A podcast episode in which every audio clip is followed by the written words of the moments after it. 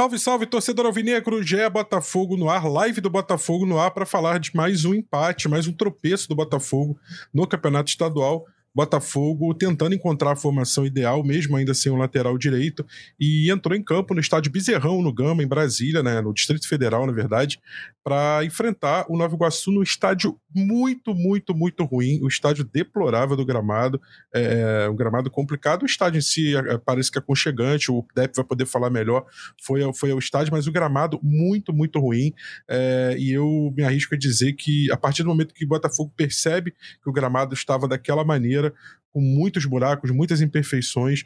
É, eu me arrisco dizer que foi um erro logístico botar o time titular do Botafogo para jogar e, e, colocar jogadores até no segundo tempo, como o Jefinho, que entraram. A gente vai falar mais sobre isso e falar sobre o mercado.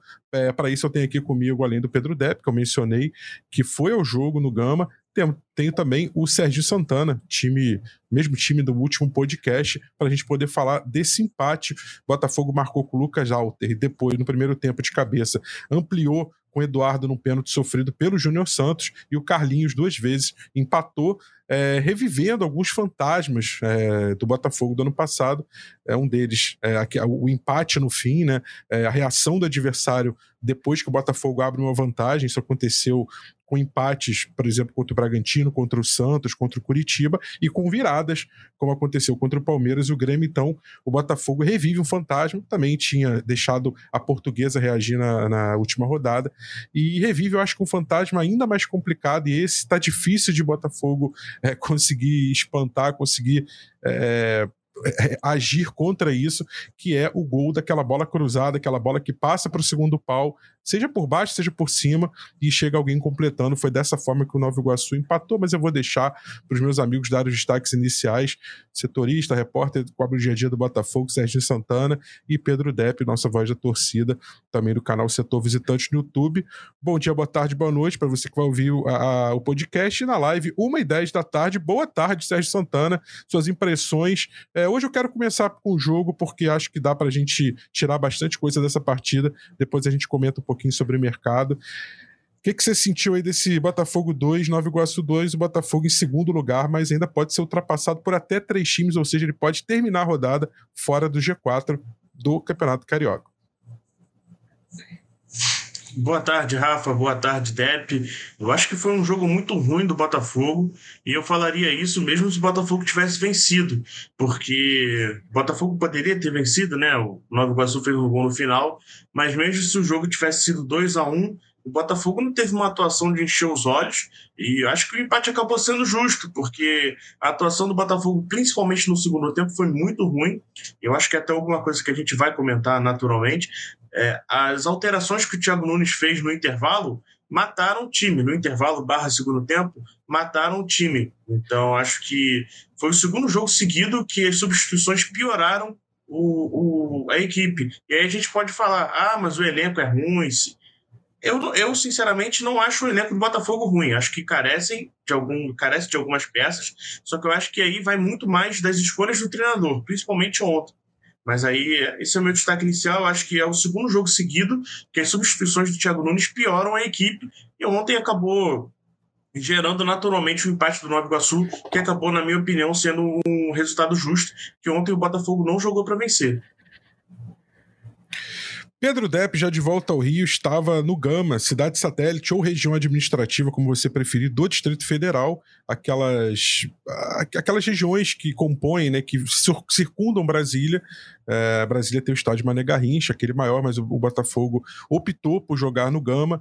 E, cara, eu me, surpreendi muito negativamente. Eu falo surpreendi porque se você me mandasse uma foto do, do gramado do Bezerrão e, e perguntasse: você quer que o Botafogo jogue nesse gramado? Eu acho que nem com o time reserva eu aceitaria. Mas o Botafogo jogou, Botafogo era o mandante, vale lembrar. E eu acho que, enfim, não entendi direito mas valeu como para você como um passeio, mais um estádio que você conheceu, mais um check ali. A torcida do Botafogo do DF é uma torcida carente de, de, de visitas, é uma torcida muito grande no DF, assim como, por exemplo, o Juiz de Fora, muitas cidades do Nordeste. Então, eu acho importante sim que o Botafogo utilize o Campeonato Carioca, faça essas viagens, como já aconteceu na Copa do Brasil ali é, ano passado contra o Ceilândia, mas é, expor os jogadores a esse tipo de gramado, é, independentemente da atuação, de falar aqui de, de como jogou o Vitor Sal, o Jefinho, o, o uh, como é que foi o Tiquinho, como foi a zaga, o Bastos, eu, vamos falar muito disso, mas me, ah, me assustei, acho que essa é a palavra, Depp, me assustei com o estádio do gramado, do estado do gramado. John e Jefinho saíram com lesões, depois eu quero perguntar para o Sérgio Santana se já tem algum boletim médico, alguma atualização, mas é, me preocupou, mas eu quero que você passe suas impressões sobre o jogo, sobre a atuação do Botafogo no seu primeiro destaque e sobre esse gramado horrendo, assustador do bezerrão do estádio no Gama. Boa tarde, Pedro Depp. Boa tarde, Rafa. Boa tarde, Serginho. Boa tarde para o torcedor botafoguense que está acompanhando mais uma resenha aqui do GE. Cheguei pouco tempo no Rio de Janeiro, um voo tranquilo, uma hora e vinte Brasília até aqui. Uma experiência legal por conhecer mais um estádio, está cada vez mais difícil. É, eu já conheço todos, todos assim, é, da Série A falta esse ano do Criciúma, mas conheço é, 18 estádios da Série A, conheço um monte da Série B, vários times de outras divisões. Estou aqui no Brasil, fica cada vez mais complicado. Até por isso, né, eu tirei uma motivação para ir para esse jogo. Porque se fosse no Maré Garrincha, gosto muito de Brasília, gosto muito do torcedor lá, mas ia ser um esforço que, para mim, talvez não valesse tanto a, a pena. É, o estádio foi reformado em dezembro, gastaram mais de 3 milhões numa obra, trocaram o gramado. Da parte é, que fica reservada à torcida, não tenho nenhuma reclamação, tá muito bonitinho, uh, tudo arrumadinho, beleza. Só que o gramado é, é um negócio inaceitável, como você disse no início do podcast, é um erro logístico absurdo. Parece que ligaram o Botafogo é, querendo comprar o mando, afinal o Botafogo não ia poder jogar no Newton Santos nesse final de semana por causa do show do Zeca Pagodinho, e o Botafogo aceitou sem saber para onde é que estava indo porque assim acho que era uma obrigação o Botafogo ou mandar um funcionário ou pedir para alguém de confiança ir até o estádio para fazer uma vistoria e dar o ok. É, o Botafogo provavelmente vendeu esse mando sem fazer nenhum tipo de vistoria, isso não existe. O Botafogo, na era Textor, gastou 250 milhões de reais em reforço. Alguns já não estão mais aqui. Mas o Botafogo hoje tem um time caro e não pode colocar os seus atletas para jogar em qualquer lugar. Eu até falei no vídeo de ontem que eu sou super a favor de você fazer um carioca itinerante nessas primeiras rodadas, porque o povo aqui do Rio de Janeiro já não se interessa mais pelo campeonato, principalmente nesses primeiros jogos, o time reserva, adversários é, que não, não tem tanto cartaz. Então, eu acho muito legal você levar os jogos para o centro-oeste, para Brasília. Você pode levar para o norte, como o Flamengo levou para Belém. O Flamengo levou também para para o Nordeste, o Vasco levou para o interior de Minas Gerais. Acho que o Botafogo tem que fazer isso mesmo agora. Não dá para levar para jogar em qualquer canto. O bezerrão para o torcedor, aprovado. Agora, para os jogadores, acho que foi um milagre. Eu estava é, é, bem em frente onde o Jefinho se machucou e eu fiquei super assustado porque a perna dele travou ali no campo. Eu falei, um joelho. E depois fiquei acompanhando, até publiquei nas minhas redes sociais o vídeo ele tenta levantar com a ajuda do, do departamento médico do Botafogo, dos médicos, e aí ele vai tentar andar e não consegue. E senta de novo na maca e vai direto pro vestiário. Eu falei, ai meu Deus do céu, só faltava é, ser alguma lesão de ligamento, algo que o atleta fosse perder a temporada, como aconteceu com o PK no ano passado, também em Brasília. Mas o Botafogo ontem falou que é alguma lesão muscular. É, uma lesão muscular, a gente viu, o Soteudo teve uma, um estiramento grau 3, vai ficar fora dois, três meses. Então, assim, para os próximos jogos, não vejo nenhum problema o Botafogo mandar né, para atender essa demanda dos torcedores que moram fora. Agora, não dá para jogar em qualquer lugar. E o, o, o Serginho trouxe uma pauta que ela praticamente monopolizou a minha live pós-jogo de ontem, que foram as substituições do Thiago Nunes. E, e eu acabei né, é, defendendo o técnico, é, como as pessoas dizem, né? Ah, tá defendendo. Na verdade, um contraponto a essa crítica né, do, dos torcedores, é, que ele substituiu o mal. Eu não vejo ele com muita saída. É, o Thiago Nunes não tem um elenco que o torcedor do Botafogo imagina, nem que ele gostaria de ter. Eu acho que vai ter esse elenco, mas hoje, basicamente, o Botafogo joga com uma dupla de zaga diferente e o mesmo time de 2023 com um bando de garoto no banco de reservas. Além disso, a gente não tem lateral direito. Você acaba tirando o seu melhor volante para jogar na, na lateral. Então, assim, cara, esse início de ano, o planejamento atrasado, está atrapalhando muito o planejamento, o, o, desempenho, o trabalho, perdão, do, do Thiago Nunes. Aí você tem no banco de reservas Jefinho, Kaique, Raí, Newton, Jefferson Maciel, Diego Hernandes, Emerson Lima, Cauê, Janderson e Matheus Nascimento. Como é que ele não vai errar nas substituições? É impossível. Ele tem duas alternativas. Ou deixa todos os titulares durante 90 minutos com risco de alguém estourar e ainda vai ter uma queda de desempenho físico, porque os caras não vão aguentar jogar esses 90 minutos, ou ele vai substituir e o time vai perder qualidade, vai ter uma queda de rendimento. É impossível. Então, é, ainda faltam muitas peças, essas lacunas que a gente está já cobrando já há um bom tempo, elas ainda não foram preenchidas, mas estão muito perto de serem preenchidas. O Luiz Henrique chega hoje à noite, a gente na expectativa do lateral do Getafe, o Damian Soares, que pode chegar na semana que vem, o Alan, será que vem, não vem? Então, é, é, esse time de hoje, cara, é o time de 2023, por isso que tá jogando igual o time de 2023. Então, para mim, o técnico é, quando ele vai fazer uma substituição, é, com esses nomes que a gente tem, é impossível melhorar. E aí também tem muita cobrança. Porra, tinha dois centroavantes no banco de reserva e ele não colocou, ele deixou no banco de reservas. Ele ontem experimentou o Júnior Santos. A gente não cansa de dizer que é uma época de testes, que o Carioca é um laboratório. Ontem ele testou o Júnior Santos como centroavante. E o Júnior Santos arrumou um pênalti uma jogada ali sozinho, brigando no corpo com o defensor, na velocidade, foi lá e conseguiu um pênalti. Ou seja, a experiência Júnior Santos como centroavante, a gente pode dizer que deu certo. E aí, quando o cara troca seis por meia dúzia, tira um centroavante e bota outra, e fala, pô, aí não tem repertório para mudar. É um técnico fraco. Aí, quando ele faz um negócio diferente, ah, é o professor Pardal. Então, assim, o técnico tá sempre errado. Ele só tá certo quando o time ganha. Se ele tentar fazer alguma coisa e o time perdeu, o técnico está é, é, completamente equivocado. Eu entendo que o, o Thiago Nunes ele não é o treinador dos sonhos da torcida do Botafogo. Depois de ter o Luiz Castro, depois de você trazer um técnico da Premier League, no caso o Bruno Lage, que foi campeão no Benfica, a gente imaginou que o Botafogo ia continuar buscando técnicos da primeira prateleira, técnicos que seriam inalcançáveis para o Botafogo associativo. O Thiago Nunes poderia ser um técnico do Botafogo associativo é, mesmo se, se não tivesse vendido para a SAF. Acho que poderia ser. Mas eu, eu acho que a gente tem que dar tempo para o cara. Né? Vamos ali é, se agarrar nesse trabalho que ele fez no Atlético Paranaense, que foi campeão, foi vencedor. Não sei por que, que ele não pode repetir aqui no Botafogo. Depois, os trabalhos não foram legais? Não foram, mas aí a gente vai ficar toda hora trocando, troca, muda, manda embora, cancela, destrói. Eu não tô nessa, cara. Para mim é corrigir. E como é que você corrige? Dando jogadores bons para ele colocar no time. E aí você vai ter um time que, é, é, se todos esses caras que estão sendo especulados, mais os que estão chegando agora, puderem jogar, a gente só vai ter em campo três jogadores de 2023. O lateral, porque vai ser o Hugo ou o Marçal. Aí você pega um volante, se o Alan vier, né? Um volante é o Tietchan ou o Danilo. E o Tiquinho Soares. O resto são jogadores de 2024. Né? O Savarino, Luiz Henrique, uh, o Alan se vier, o lateral direito do Getafe, a dupla de zagueiros, o goleiro.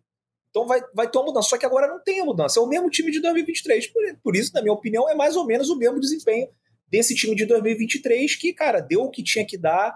É, acho que as peças ali a gente não tem que descartar e mandar embora, não. Podem ser úteis ali no elenco, mas é, enquanto o Thiago Nunes não tiver um, um elenco mais forte, opções para o banco de reservas e um time titular com caras novas para é, dividir essa responsabilidade com os caras que já estavam aqui dentro no ano passado para diminuir a pressão, eu acho que o resultado vai ser mais ou menos esse aí que a gente tem visto. Agora, também, é, só, só para falar um negócio aqui, para terminar meu, meu pensamento, é, é, mesmo assim, tinha que ter ganhado do, do Nova Iguaçu, tinha que ter ganhado do, da Portuguesa, mas aí você tá jogando ganha de 2 a 0 no Iguaçu, o Bastos dá uma pichotada no segundo tempo, no, no segundo gol também com o, a bola na área ali, é, o Bastos também dá mole, na minha opinião, né? E, porra, o técnico, o técnico tem muita culpa, talvez tenha mais até no segundo gol, que é uma bola parada, do que no primeiro, mas também é uma bola parada que é uma falta besta do, do Kaique. Não precisava fazer aquela falta. Então, eu acho que jogadores que não são tão bons acabam cometendo equívocos e aí a gente vê o, o resultado que não é favorável para o Botafogo. Gustavo Souza aqui na live fala gramado horrível, o pessoal do Botafogo não teve a supervisão de aceitar a venda da partida. Foi exatamente o que o Depp falou. O Felipe Valente, boa tarde. É, gostaria que abordasse a fala do Thiago Nunes sobre o perfil do elenco. Eu vou. Depois a gente vai entrar direitinho nessa coletiva. Tem alguns pontos que eu queria pegar. Eu acho que o Thiago, de uma forma não sei se mais ou menos sutil, é, colocou acho que pela primeira vez de uma forma mais incisiva a questão do, das limitações do elenco, como o Depp falou, a questão principalmente do time reserva, mas falando também sobre a atitude do time que mais uma vez deixou o adversário reagir. O Felipe Valente brinca com o nome aqui.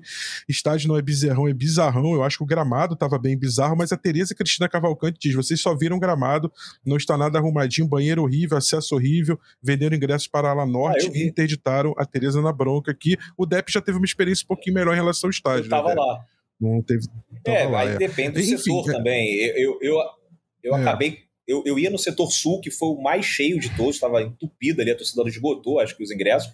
E aí, em cima da hora, por conta da chuva, eu já estou ficando velho, aí eu comprei o Oeste coberto, que era até o melhor setor, assim, o mais caro. Então ali estava tudo certinho, o bar, banheiro, tudo bem limpinho. Eu entrei, inclusive, para ver. Mas aí pode ter ido no outro setor e a experiência não foi tão em legal. Outro setor. É, eu, eu, eu acho que aí um ponto, Sérgio, que eu já tinha abordado no, do jogo contra o Boa Vista. Eu entendo que o Thiago Nunes tem um planejamento. Eu entendo que você já tá planilhado. Ah, o jogo tal, a gente vai jogar com o time reserva porque tá voltando ainda. Aquela história da perna pesada. No outro jogo vai ser o time titular. E provavelmente, como tá chegando perto da data da estreia na Libertadores, o planejamento prevê você usar menos vezes o time reserva e praticamente em todos o titular, com algumas substituições eventuais ali hoje, por exemplo. Ontem, por exemplo, o Jefinho entrou no segundo segundo tempo, mas o Botafogo em si é, foi praticamente todo o time titular. É, então, assim, é, mas eu bato nessa tecla que eu bati no jogo contra o Boa Vista sobre a, naqueles dias sobre a chuva. De você gerir melhor o, o, a entrada desses jogadores em condições adversas. Eu acho que se você vai e percebe que o gramado está ruim, por que não poupar esses jogadores? Por que não mudar o planejamento e falar, olha, a gente, é, por uma questão de preservar o elenco, evitar lesões, é, a gente vai. E até como resposta, eu acho que também, assim, a, a, quem contratou você, não tem nenhuma cláusula que diz que você tem que jogar com o time titular, e, e a questão do titular ou reserva pode ser muito do, do, critério do técnico. Você leva os titulares, mas entrar e jogar com eles na maior parte do tempo. O Jefinho, por exemplo, entrou e se machucou. Então, assim, mas acho que dava para preservar mais jogadores ali. E aí o resultado, ah, você treinou mais ou treinou menos o time. Eu acho que em certos gramados, em certas condições, é, você pode abrir mão e aí você vai deixar para usar. Eu usaria sempre o time titular quando jogasse o Newton Santos e quando jogasse estádios como, como o Bezerrão, como foi a questão do jogo do Boa Vista, que o gramado estava bom, mas estava chovendo muito, eu é, seguraria um pouco o time titular. Acho que dá para ter essa flexibilidade. É, mas temos alguma novidade, Sérgio, em relação à questão dos dois lesionados? O John saiu, chorou muito ali no banco, é, percebeu que podia ser algo mais grave. Depois entrou o Gatito e o Jefinho, que também saiu, deixou é, a gente um pouco preocupado ali com a, com a situação. Não sei se tem alguma atualização deles e também queria te ouvir sobre essa questão de logística planejamento, de você expor jogadores do teu elenco principal, jogadores muito valiosos, até com valor de mercado muito alto, como o Depp lembrou, o elenco montado com jogadores muito caros para você colocar em determinados tipos de gramado. É, novidade sobre Jefinho e John só amanhã, porque eles só vão fazer os exames amanhã. Hoje eles continuam tratando aí de forma inicial, a gente pode dizer assim. Amanhã eles vão fazer os exames na parte da manhã, então é, amanhã atualizações no site do GE é, e no podcast que a gente vai fazer durante a semana depois do clássico. Então, assim, é, o que, que a gente tem de atualização foi o boletim que o Botafogo soltou depois do jogo, que é um boletim assim muito padrão, né, de aviso de assessoria, que tem que acontecer protocolo padrão. É, não tem muito o que passar porque o exame ainda não foi feito. Mas, assim, realmente, como o vídeo do TEP é muito esclarecedor. O Jefinho tenta colocar o pé no chão e não consegue. Então, assim, é, não sou médico, não vou tentar arriscar. Mas, assim, aquele vídeo já mostra, na minha opinião, que não é algo simples. Né? Eu acho que o, o, o caso do John já é um, um, um, caso menos pior que o do Jefinho. Aquele vídeo do Jefinho que o, que o Depp consegue, consegue filmar é muito esclarecedor no sentido de mostrar que não é uma lesão simples. Pode não ser algo muito grave, tomara que não seja algo muito grave. Mas simples parece que não é. Mas só amanhã nos exames a gente vai saber. Mas essa questão de planejamento, uma das broncas que eu tive assim em relação à substituição, que foi meu primeiro comentário, eu concordo com tudo que o Deb falou. Mas algo isso que entra na substituição foi, por exemplo, ontem colocou o Raí. E assim, o Raí não foi relacionado para o jogo contra o, o, penúltimo jogo, que foi contra Sampaio Correia. Mas ele não. Portuguesa. Sampaio Correia, isso. Ele não foi. Ah, Sampaio Português teve ele Sampaio. Ele não foi relacionado com o jogo contra a Portuguesa. E aí ah, ele hoje vai e entra. É muito. Eu, eu acho que é importante você rodar os jogadores, é importante você colocar. Só que aqui todo mundo sabe que o Raí é um jogador que não marca bem, é um que não chega junto sem bola. Como é que, como é que aquele gramado ia favorecer o jogo do Raí? É, o Kaique foi um jogador que foi para a Bélgica, o Kaique é o jogador que fez a, a, falta, como eu concordo com o Depp também, que foi uma falta totalmente desnecessária, mas o Kaique foi um jogador que ficou seis meses na Bélgica, não jogou, continuou treinando e tal, Europa, ou, outro, outro estilo de, de, treinamento, mas não jogou, está sem ritmo de jogo. Como é que um jogador que está seis meses sem jogar vai voltar a jogar num, num pasto daquele? Não é, não é o melhor cenário possível. Concordo que você tem que rodar os jogadores e tal, mas tem que ser num cenário positivo para todo mundo. O Raí é um jogador Exato. que só te dá. É, é, só te dá bom jogo com a bola no pé. Ele sem bola no pé não te oferece nada. Acho que aqui todo mundo vai concordar com isso. E o Kaique estava seis meses sem, sem entrar em campo.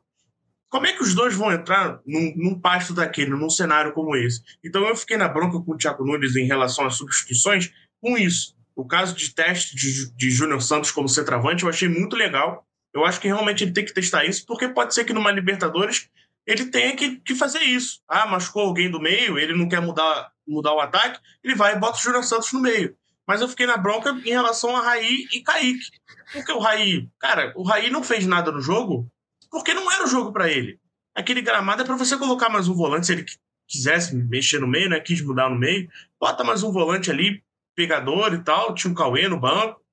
E, enfim, o Kaique, cara, não, o, o Kaique não, não, não, sentiu o jogo porque ele, ele ficou seis meses treinando em bons gramados. Gramado europeu, gramado da Bélgica. Ele volta para o Botafogo, treinou no Newton Santos aí durante duas semanas, um dos melhores gramados do Brasil, e ele volta a jogar, enfim, em gramado de nem de pelada, né? Porque você vai jogar pelada, os gramados aqui do, espalhados no Rio de Janeiro são melhores que isso. Então, assim, eu fiquei na bronca em relação às substituições por causa disso. E sobre planejamento, eu acho que você tem que jogar com os titulares até uma semana antes do jogo da Libertadores. Aí eu acho que você tem que poupar, os jogadores têm que ganhar ritmo, e aí você poupa para os jogadores chegarem num ritmo mais descansados para enfrentar a Aurora ou o Melgar. Que esse jogo tem que ser prioridade máxima. E quando, quando você for jogar fora de casa, você vê que o gramado tá ruim, é time reserva. Você não pode se arriscar de lesionar o jogador por causa de jogo Perfeito. de carioca. É importante, tem que Perfeito. ganhar, mas você não pode se arriscar de lesionar o jogador. Eu, eu acho isso muito básico, gente. Assim, desculpa, é, é, o planejamento tá ali. Eu acho que o Thiago pode defender que ah, a gente precisava, estava planilhado, porque se você não joga esse jogo do bezerrão, você passa a ter uma minutagem menor para os atletas e tal. Mas aí é risco-recompensa, gente. Risco-recompensa, acho que é uma decisão muito básica para você tomar. É, e acho que é até uma decisão política, de certa forma. Quando você poupa os seus principais jogadores, é um recado que você está dando. Olha, se você é, comprar, é, o Botafogo vendeu o jogo, mas se a praça comprar e tiver dessa condição, a gente não vai botar o time titular. Ah, mas aí vai causar um, um bafafá interno, porque quem, quem que não viu o estado do gramado, mas paciência, cara. Eu acho que tem um departamento que cuida de venda de jogos, de compra, tem um departamento que é, zela pelo, pelo futebol do Botafogo, e aí depois o Thiago Nunes tem que entrar e, e justificar várias coisas na coletiva, falar que é, uma equipe que abre 2 a 0 e cria situações para ampliar, deveria ter maturidade maior para sustentar esse resultado.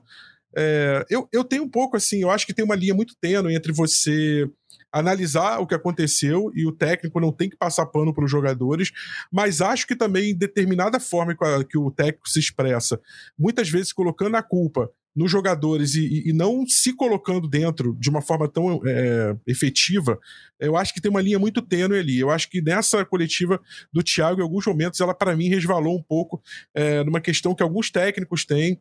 É, o Mano Menezes recentemente passou por isso no Corinthians. Já vimos o Luxemburgo fazer isso em muitas ocasiões.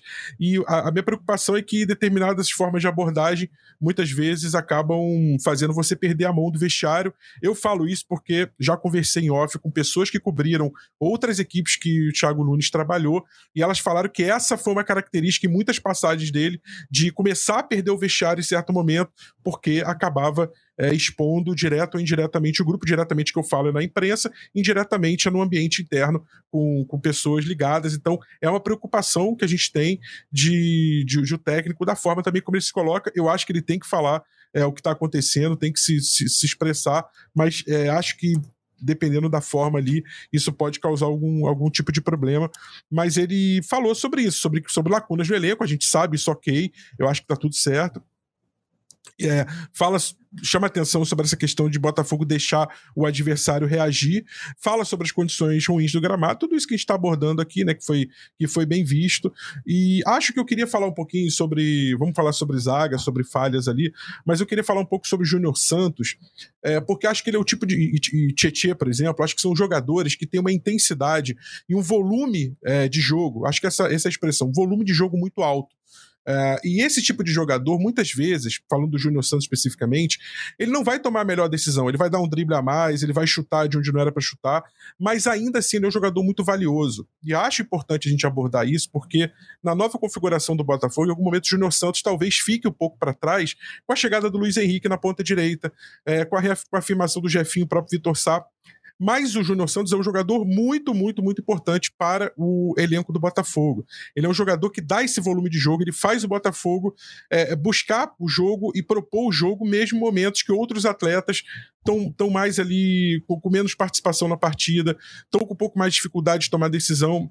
O time, em alguns momentos, se perde e o Júnior Santos é aquele tipo de jogador que é constante, que constantemente é, traz uma energia, um vigor, uma participação sem falar da questão tática, que eu acho que eu é, sou muito fã da participação tática dele. Ele é um cara que é, consegue cobrir uma segunda linha pela lateral. Não por acaso é escalado muitas vezes ali de ala direita, mas acho que é um cara que é, inspira outros atletas do Botafogo a, a, a, agirem, a terem essa mesma intensidade, esse mesmo comprometimento com a partida 90 minutos.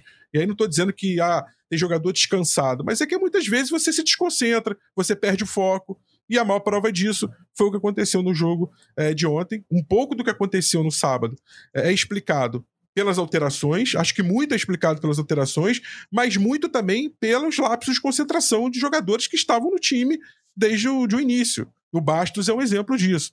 Então, é, o Júnior Santos, acho que ele mostra um caminho, já tem mostrado há bastante tempo, não por acaso ele tem sido é, caído nas graças do torcedor. É, que muitas vezes não vai ser o melhor jogador em campo pela técnica, muitas vezes não vai tomar as melhores decisões, a gente sabe disso, a gente até brinca, o anjo das pernas confusas, né? Mas um atleta que tem um comprometimento com, com o jogo é, 100% do tempo, um cara que não descansa em, em momento algum. Acho que isso é um, é um, é um ativo é, é uma inspiração para outros também dentro do, do elenco do Botafogo, principalmente nesse momento em que o Botafogo entra na temporada já tendo que resolver a vida dele na principal competição, que vai ser a Taça Libertadores, daqui a menos de três semanas. Três semanas, né? Exatamente, 21 dias. Botafogo estreando na Libertadores, né, amigos?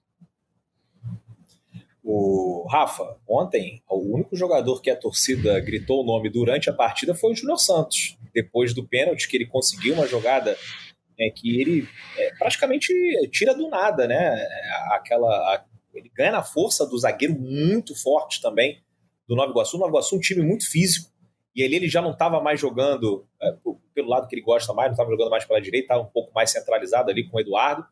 E ele consegue ganhar na força, na velocidade, sofre o pênalti, o Eduardo marca e a torcida grita o nome do Júnior Santos, que é, tem arriscado também chutes de fora da área. No primeiro tempo, é, é, finalizou, e é sempre assim no limite, né? O Júnior Santos, assim, é o que você falou, assim, tecnicamente ele não está entre os melhores porque um tanque, né, um jogador daquele tamanho, com, com a velocidade que ele tem, se fosse né, é, diferenciado tecnicamente, estava jogando no Real Madrid, não estava aqui no Botafogo. Então ele, obviamente, erra também. Tem um lance, quando estava 2 a 1 um, que o Marlon dá um, um passe para ele açucarado e ele entra na diagonal, que ele dá um tapa só que ele adianta demais. E ali naquele tapa ele já perde a possibilidade de, de ter um, né, um bom espaço ali para finalização, acaba chutando em cima do goleiro e a bola vai para escanteio. Né? Se ele fosse um pouquinho melhor, acho que teria dominado a bola de uma outra maneira e teria mais probabilidade de fazer o gol. Mas é como você falou, um jogador muito útil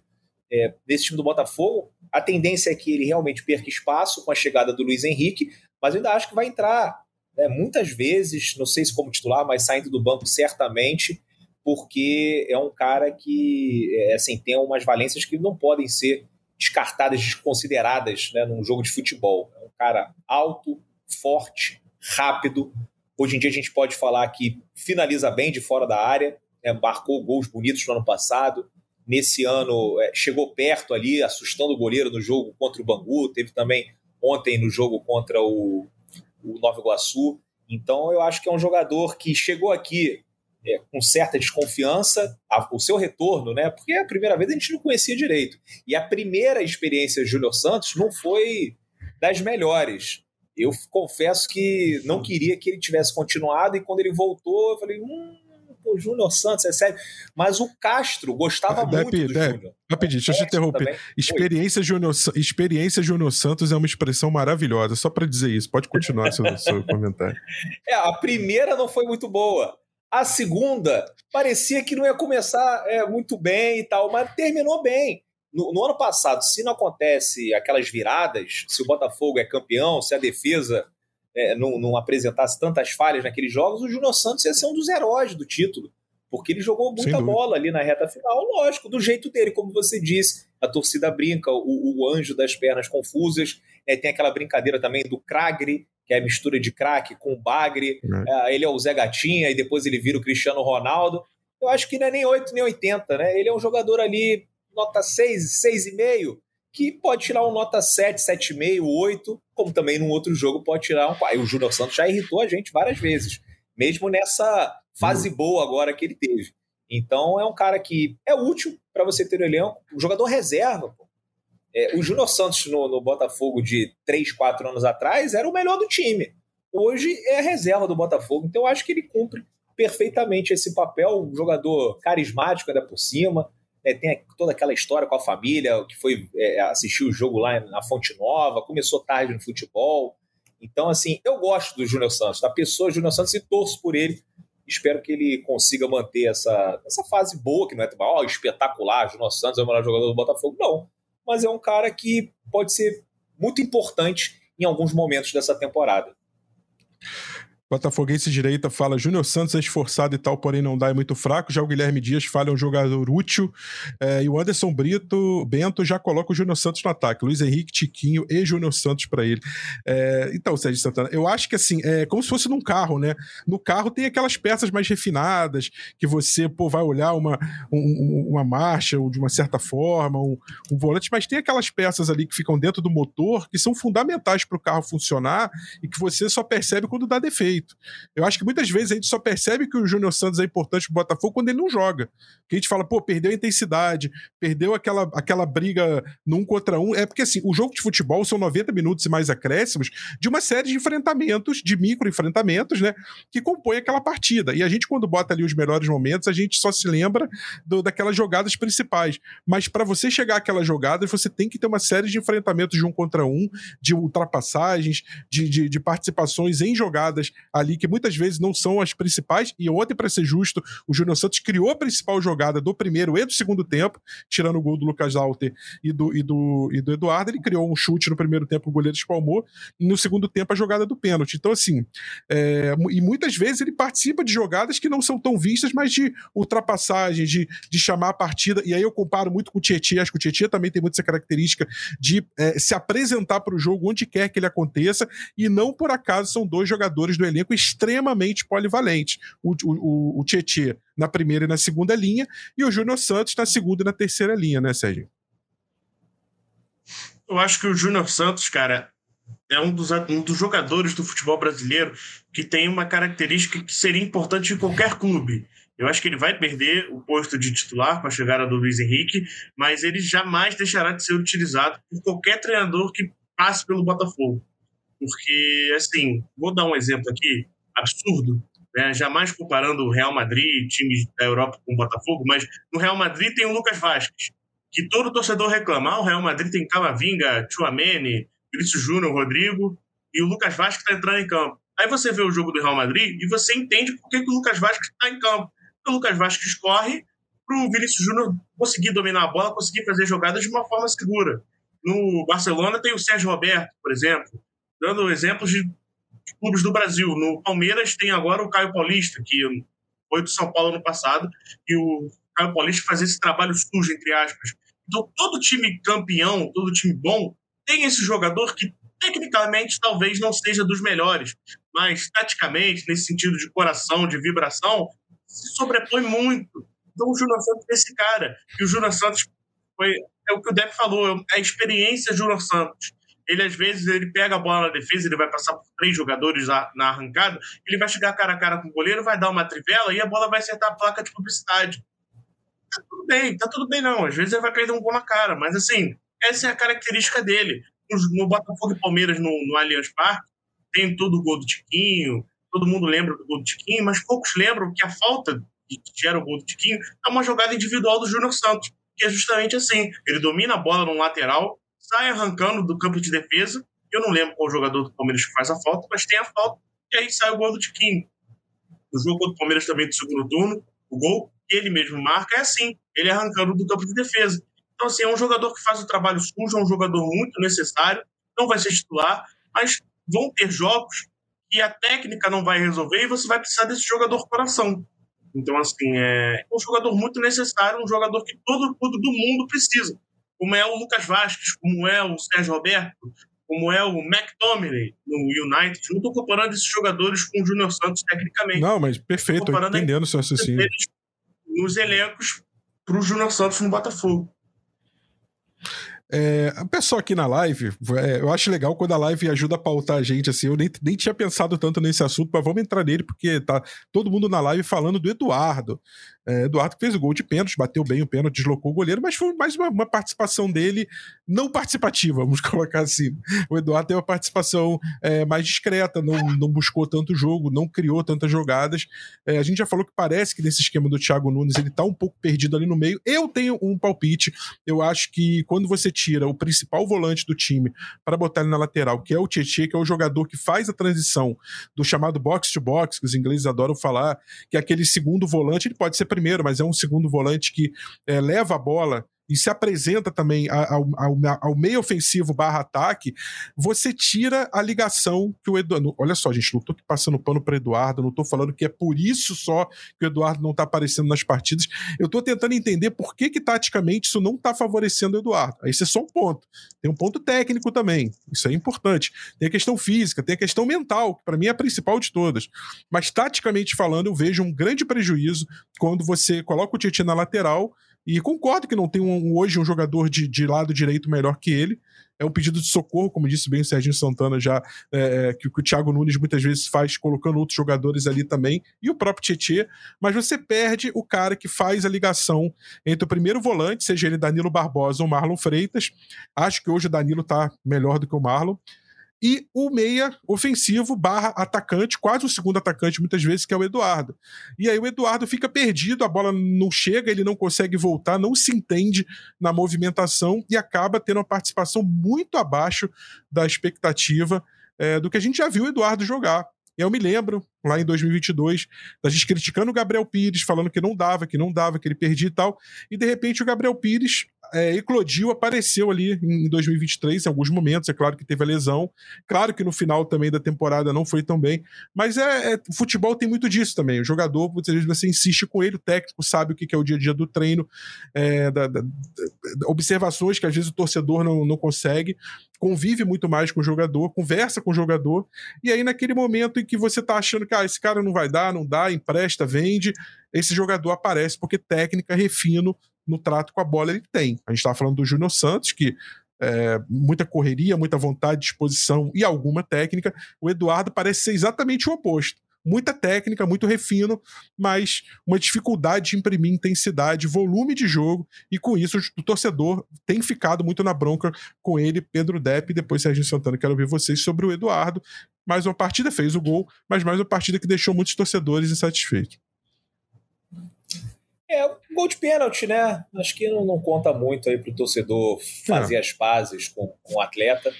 O Eduardo, eu até fiquei acompanhando, né, prestando atenção na movimentação dele no segundo tempo, e acho que você foi bem quando você falou, parece meio perdido ainda nesse estilo de jogo do, do Thiago Nunes. Ele corre para um lado, para o outro, é, tenta é, se aproximar dos colegas, tenta fazer alguma jogada, mas assim, você vê que né, o negócio não está fluindo como fluiu durante um bom tempo no ano passado, né, que foi provavelmente aí, se não o primeiro, mas o segundo principal destaque do Botafogo na campanha histórica do, do primeiro turno.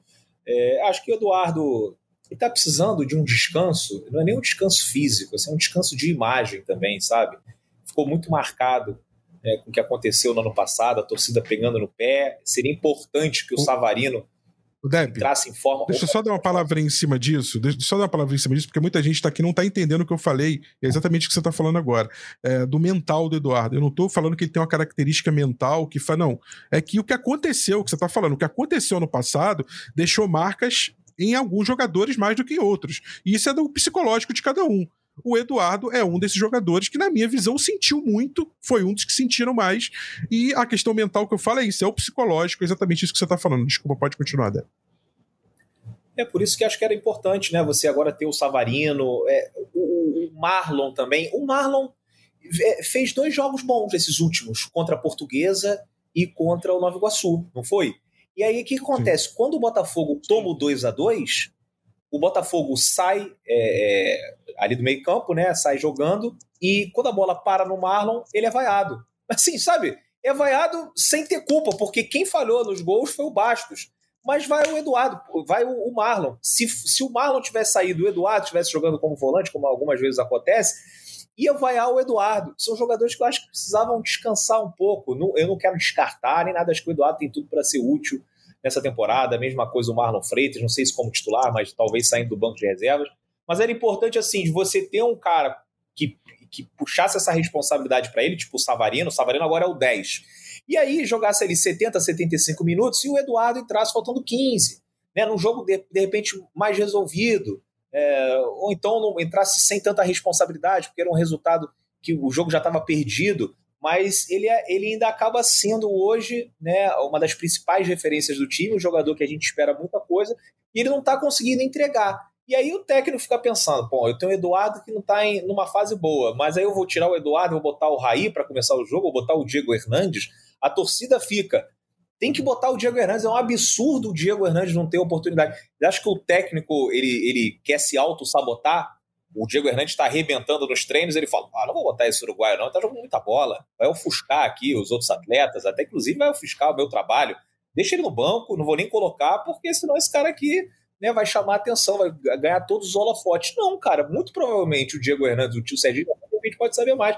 Mas não entra porque não vem treinando bem. E, e, e não entra só com o Thiago Nunes, não entrava com os outros também. Teve pouquíssimas oportunidades. A gente fora as partidas que ele jogou. Jogou contra o Patronato, é, é, entrando no segundo tempo naquele pasto, aí depois joga no Newton Santos, com 45 minutos é substituído, entra contra o Bragantino, é, faltando meia hora, aí joga 40, 60 é, minutos contra o Bangu, e pronto, acabou. Essa foi a experiência de Diego Hernandes. É, então não tem muito para onde você é, correr. E acho que precisava né, já ter esse time já há mais tempo, ok, não teve, eu sei, entendo, as negociações são difíceis, complicadas, jogadores bons.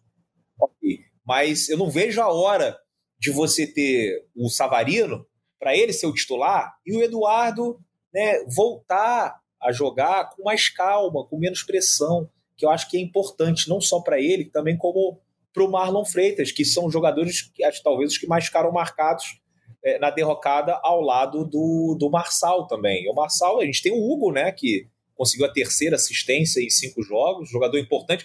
No, no, num, num pasto daquele, a bola parada é, era, era muito importante, né? Você conseguir neutralizar a bola parada do adversário e conseguir é, algum, algum lance de perigo né, com, com a bola parada. Foi no caso do Hugo. cruzamento para o Lucas Alto, depois ele cruzou de novo, botou na cabeça do Danilo, o goleiro fez boa defesa, mas aí a gente deu esse mole no final, com a bola parada adversária, o cara sozinho ali para completar para o gol. Lembrou aqueles gols que a gente tomou do Palmeiras na derrocada, né? Era cruzamento, aí aparecia sempre alguém ali no segundo pau, sozinho para fazer o gol. É um erro que a gente já vem, é, é, é, a gente vê sendo repetido aí já há um bom tempo. Rafa. Vários jogos. Verdade, bem, bem observado, é perfeito. Não só no jogo com o Palmeiras, mas você pega outras partidas, o Botafogo tomou muitos gols daquele tipo. Até em jogos que muita gente não lembra. Vou dar, vou dar, um exemplo aqui. Aquele, o Santos, é, o empate contra o Guarani, o jogo que do Paraguai, em que o Botafogo, aliás, a vitória sobre o Guarani, o primeiro gol que ele toma logo no iníciozinho, com três minutos, é uma bola que vem do lado, ninguém corta e a bola entra por baixo. Contra o Atlético Paranaense, o gol de empate do Pablo, cruzamento, passa por todo mundo, ninguém corta, a bola entra. O gol contra que o Marlon Freitas faz contra o Flamengo é uma tentativa de antecipar um, uma bola que iria chegar no segundo pau e ele acaba fazendo contra. Gente, você pode elencar aqui, se você quiser na, no chat, a galera que tem memória boa, pode colocar aí os gols que o Botafogo tomou de bola cruzada no segundo pau, é, por baixo ou por cima, e são vários aí, o Depp lembrou bem. É, o, o Sérgio Santana, quero te ouvir também sobre o Eduardo, lembrando que o Botafogo ontem começou com um esquema mais parecido com o que ele está acostumado a jogar lá atrás, fez uma linha de quatro ali, o Tietchan improvisado de lateral direito, fez um meio com três, sem o Tietchan, mas um meio com dois volantes e um, e um meia, é, e uma frente com dois pontas e um atacante. Foi quando o Botafogo se encontrou melhor na partida. E acho que se encontrar aí eu uso o duplo sentido da, da, da expressão. Tanto se encontrou é, como se, se houve na partida, como esteve na partida, como se encontrou, os jogadores se acharam melhor dentro de campo, né, Serginho? E aí eu acho que favoreceu, mas ainda assim não vimos o melhor do Eduardo. O Igor Ferreira aqui na live está dizendo: Serginho, vi, vi o último jogo do Newton Santos ao lado do seu pai. Grande abraço pede pro Matheus para cortar aquele cabelo kkkk. Um abraço aí do Igor Ferreiro para você, Sérgio Santana. Ah, obrigado aí pelo abraço. Meu pai também está assistindo. Um abraço para ele. É... eu acho que o Thiago Nunes ainda não descobriu como usar o Eduardo. Porque o Eduardo é, é uma posição ideal do Eduardo seria um segundo atacante, né? Um cara para ficar ali atrás do Tiquinho e é isso, um segundo atacante que é meio que uma posição aposentada, né? Nessa última, nesses últimos anos do futebol, porque ficou meio que que, que acostumado os times a ou jogar no 4-3-3 com três volantes, ou no 4-2-3-1, que é o camisa 10, o meia. E o segundo atacante, que foi muito utilizado aí na década de 90, eu não assisti, porque eu sou, sou um pouco novo, mas já li sobre, meu pai também me fala muito, que era o segundo atacante, que era uma dupla de ataque com um atacante mais móvel e um, um 9 fixo. Eu acho que o Eduardo é esse cara Donizete mais móvel, ali, apesar né? de ser um, um meia. Isso, um, um, meia, mas eu acho que ele é esse cara mais móvel. Então, eu acho que nesse 4-2-3-1 do Thiago Nunes, tem esse camisa 10 que fica mais preso no meio-campo, ele ainda não descobriu como usar o Eduardo. Eu até estava pesquisando aqui como que jogava o meia no esquema do Thiago Nunes no Atlético Paranaense. Foi campeão da Copa do Brasil em 2019 e tal, e era o Léo Cittadini que era um 4-1-4-1, e o Léo Cidadinho ficava ao lado do Bruno Guimarães, pisando mais na área. Ou seja, ele ficava numa, numa posição mais central, com liberdade de chegar na área. Eu, sinceramente, acho que o Eduardo se encaixaria nesse, nesse estilo, só que aí tem uma questão física do Eduardo, né? Que o Eduardo não aguenta fazer essa função de ir e voltar toda hora. E aí também entra novamente anos. Né? a questão do o, o Diego Hernandes será que conseguiria jogar meia hora por jogo, 35 minutos por jogo para substituir o Eduardo, até agora ele mostrou que não. O Diego Hernandes não consegue entrar 10 minutos em alto rendimento. O Diego Hernandes até agora não conseguiu mostrar nada no Botafogo.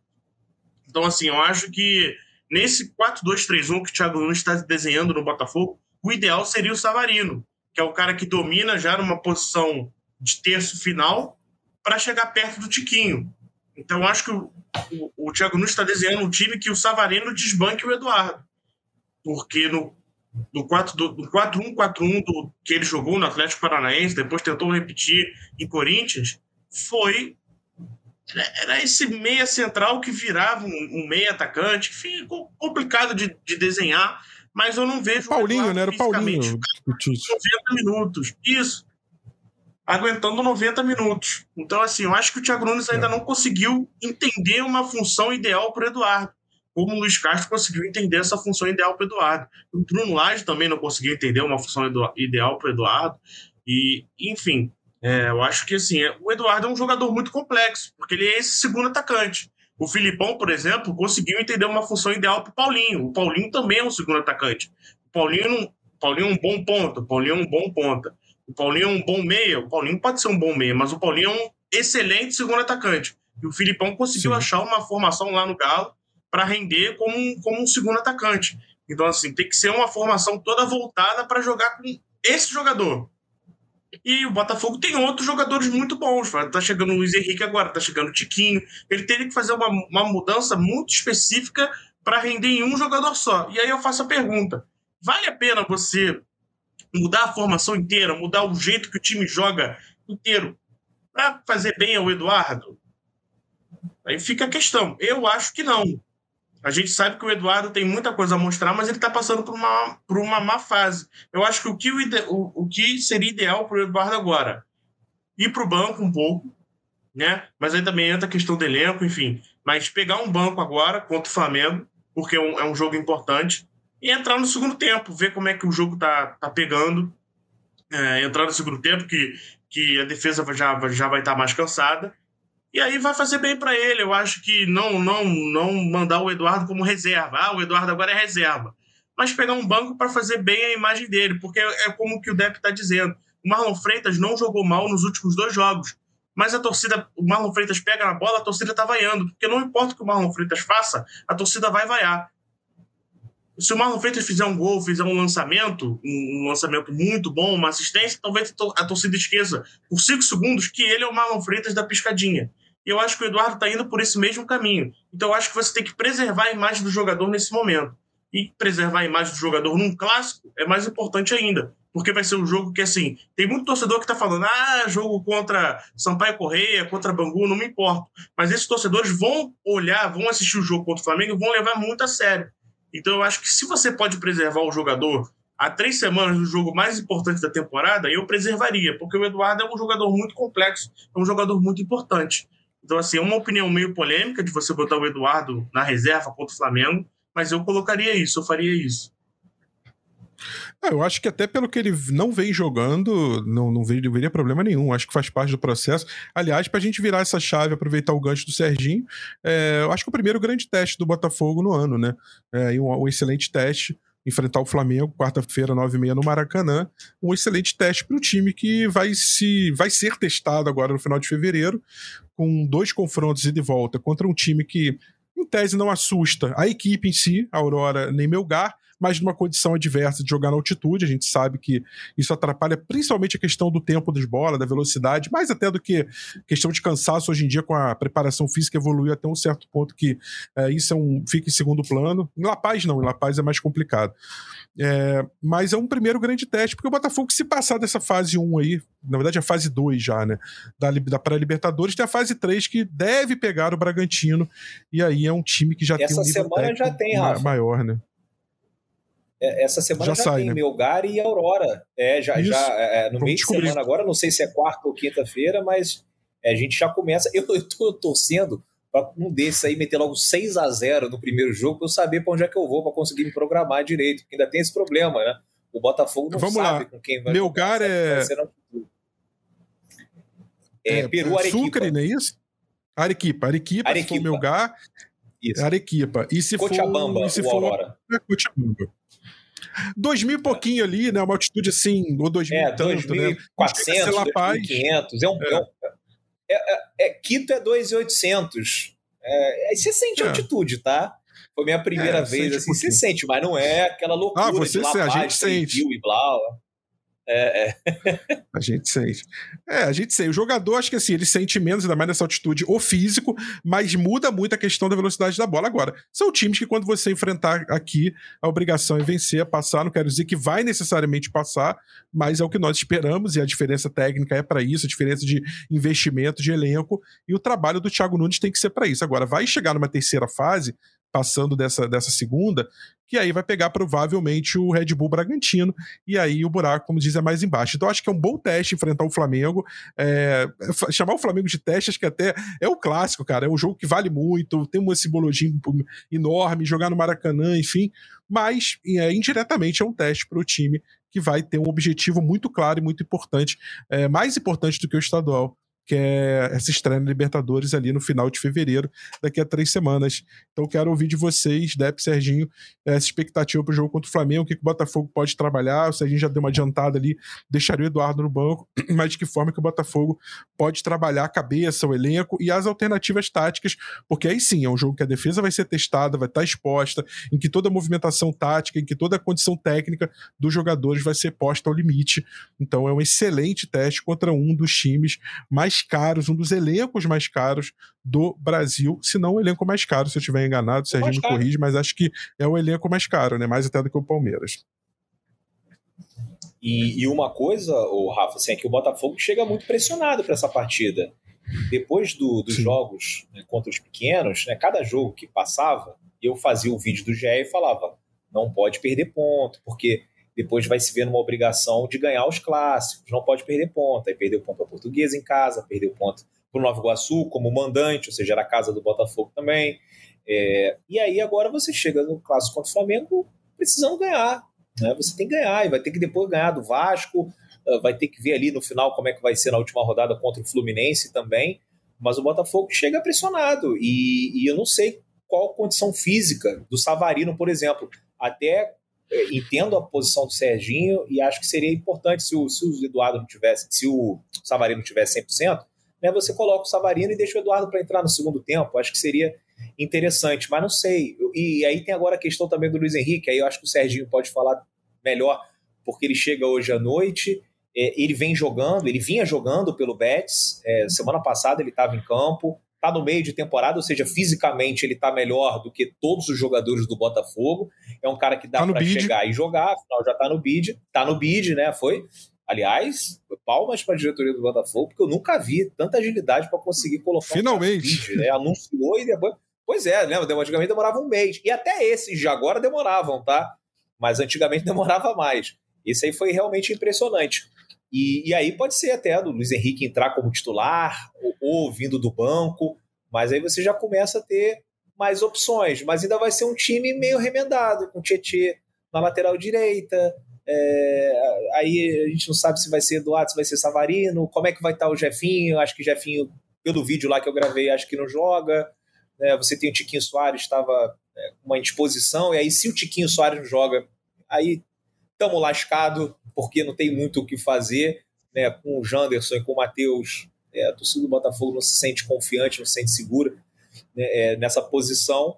Mas acho que a torcida tem que comparecer. Esse jogo, o preço tá bem bom, R$ reais com desconto para sócio. Pô, quando que você vai ver um Botafogo Flamengo um preço tão baixo? Né? Normalmente os clássicos são mais caros. Então acho que vale a pena pelo Botafogo, pra, né, pela imagem da torcida, para a gente lotar o nosso espaço no setor sul, já comprei o meu ingresso é, na superior. Acho que pode ser um jogo mais interessante ainda se o Luiz Henrique estrear, mas mesmo assim, acho que o torcedor tem que comparecer, porque é um clássico, porque é um jogo contra o Flamengo.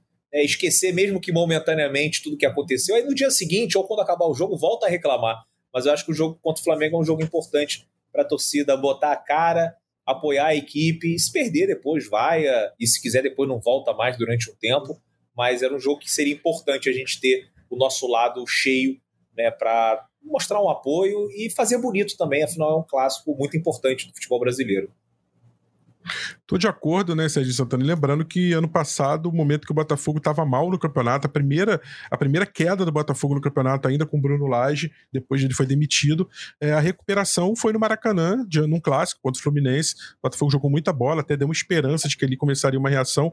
Mas eu quero dizer que esses grandes jogos, essas grandes oportunidades, fazem jogadores crescerem individualmente e fazem o time crescer também coletivamente. Muitas vezes a gente não acredita, falar, ah, pô, vai pegar logo o Flamengo agora, nesse momento ruim, dois empates ainda teve a derrota antes do jogo com o Sampaio correr contra o Boa Vista, então o Botafogo teve três tropeços contra pequenos, mas às vezes nesse momento é a hora de você reagir, mostrar força e quem sabe com o Luiz Henrique aí já bidado, né, devidamente bidado, devidamente inscrito, quem sabe aí com mais essa atração para o torcedor vinegro acompanhar nessa quarta-feira, nove e meia da noite.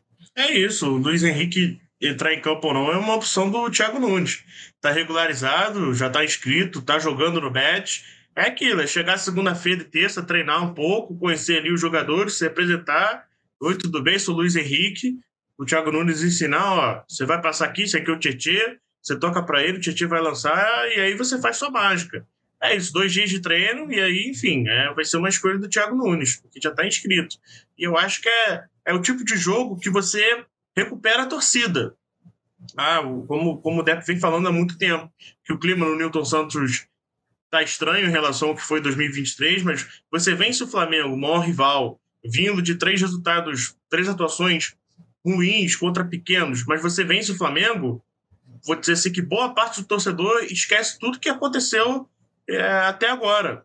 Esqueceu, no, no, jogo seguinte já vai, já lota. Lota não, mas assim, já, já, já vem no número me melhor, Parece. já fica ansioso para Libertadores, já fica mais animado. Então, assim, é, é, é, o tipo de jogo que é um marco na temporada, é o primeiro marco na temporada. É o primeiro jogo que você coloca assim, é, no calendário você vai e você marca com, com um pontinho. Primeiro jogo importante eu coloco como primeiro grande teste, não que o Flamengo sirva como teste, mas teste no sentido de assim, de trazer uma ansiedade maior na torcida, de você colocar o elenco à prova. Então é, é, é um jogo importante em todos os sentidos. Clássico, você vê em qual estágio está o elenco, de você conseguir trazer o torcedor de volta, a torcida já traz uma ansiedade maior, você ganha, você traz o torcedor de volta para você. Faltam só três semanas para o jogo da Libertadores, então é o primeiro então é importante em todos os aspectos, todos os sentidos. Do outro lado, tem treinador de seleção brasileira, tem, tem jogadores de seleções, tem a possível estreia do Luiz Henrique. Então, elementos importantes não faltam. É um jogo assim que o Botafogo tem que levar mais a sério possível, além do sério. Então é, é um jogador que vale, vale além, um jogo que vale além dos três pontos para o Botafogo. O, o, só de passar pro Depp, o Depp de repente sabe também essa informação, o Davi Marques, ou David Marques, enfim, tem um D ali, eu não sei como é que é a pronúncia, ele pergunta, boa tarde, vai ter setor misto no Clássico? A minha pergunta não é nem só sobre o setor misto, é sobre a configuração do estádio, porque no Brasileirão a gente sabe que a divisão é sempre 90-10, mas acho que no estadual é, é essa divisão ela, é, você misto. pode ocupar né, o teu lado do estádio todo ali, né? Não é, não é como no Brasileirão que Isso. é só 10%, né, Depp, Serginho? Você compra o ingresso pelo site do Flamengo. E aí você se cadastra como torcedor do Botafogo.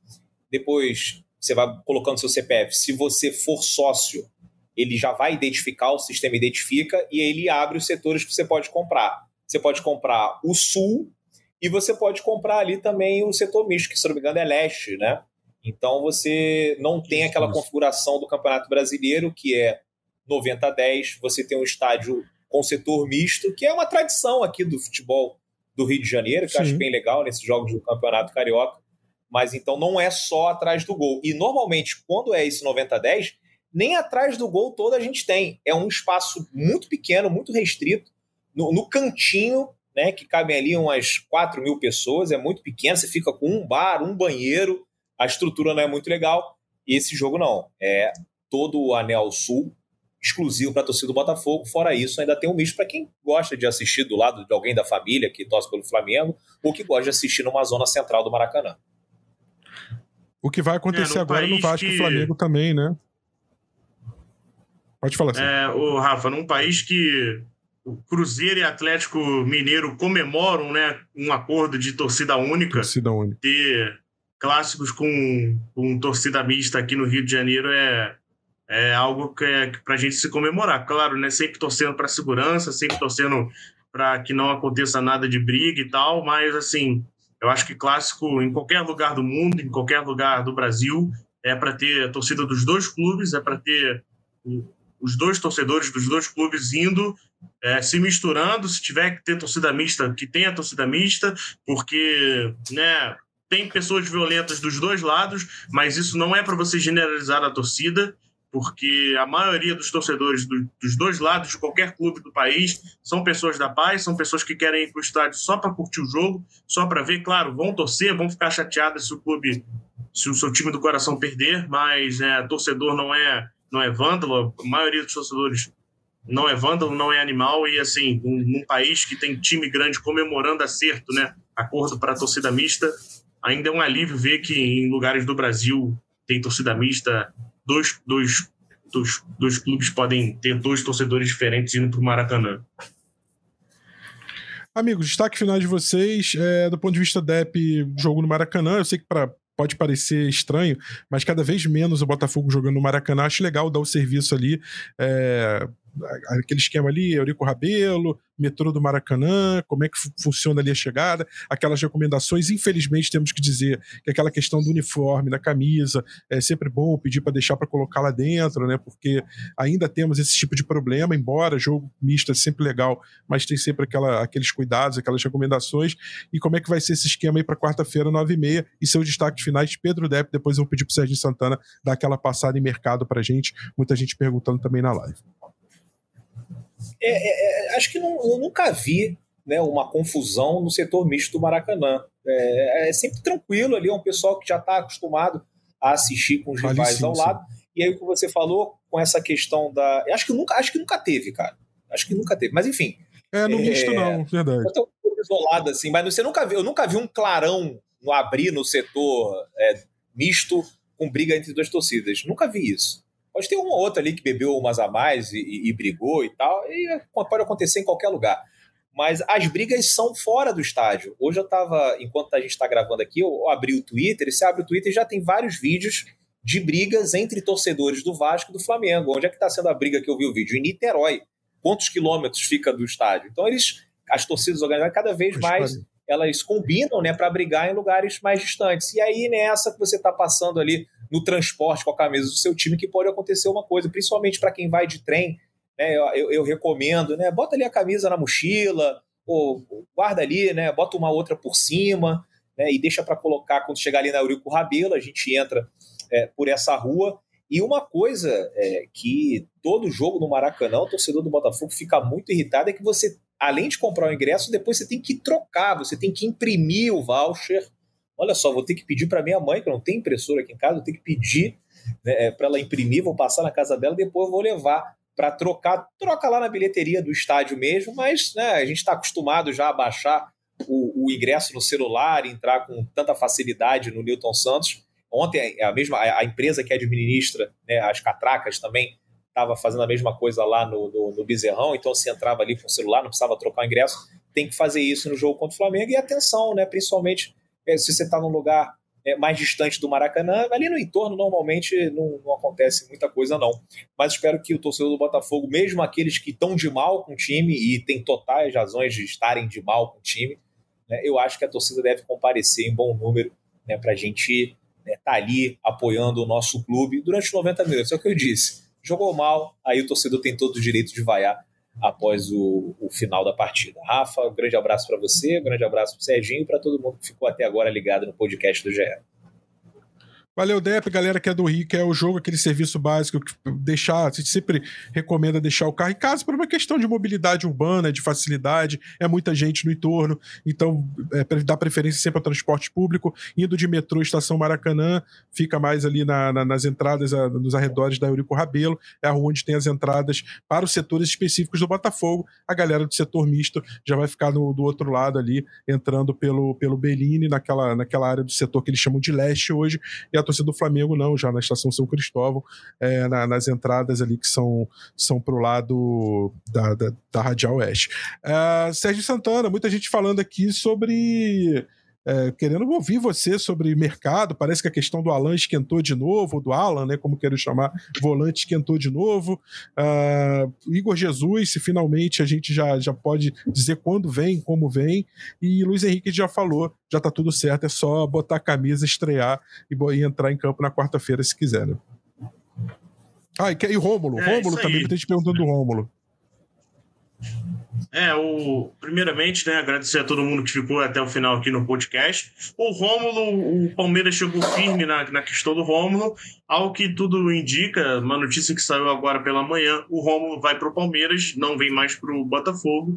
É, sobre Igor Jesus, pré-contrato assinado, pelo até que eu conversei com pessoas muito próximas a ele, só vem realmente no meio do ano, que o time está fazendo o jogo duro, pediu um dinheiro aí muito alto, que o Botafogo não considera inviável pagar para um jogador que já tem contrato assinado, então só deve vir mesmo no meio do ano. O Alan, foi até uma questão que na semana passada a gente falou que tinha errado de cravar um acordo na primeira negociação, só que as coisas voltaram a esquentar e agora parece que tem um tom de otimismo nos dois lados, do lado do jogador e do lado do clube.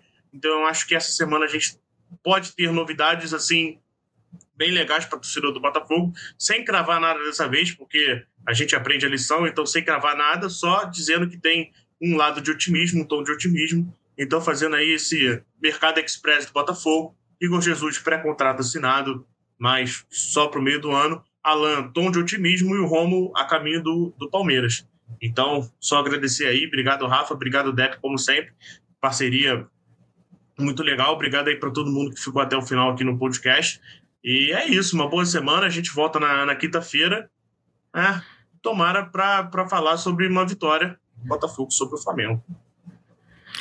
Valeu, Serginho, valeu, Dep, valeu você que esteve no chat. Sempre bom passar o domingo com vocês nessa resenha sobre o Botafogo. E a gente volta na quinta-feira. A Maurício Mota aqui, coordenador da live é, e do podcast, já passando para mim aqui. Quinta-feira, às 11 horas, então, nós voltamos para falar de Botafogo e Flamengo no Maracanã. Jogão, primeiro clássico do Botafogo no ano, primeiro grande teste, como eu falei. Então a gente se ouve, a gente se vê na quinta-feira, às 11 da manhã. Convite para você participar da live, como sempre. Muito, muito obrigado pela participação pelas mensagens. Um grande abraço. Partiu, Louco Abreu. Partiu, Louco Abreu. Bateu! Gol! Sabe de quem? Do Botafogo! Do Alvinegro, do Glorioso.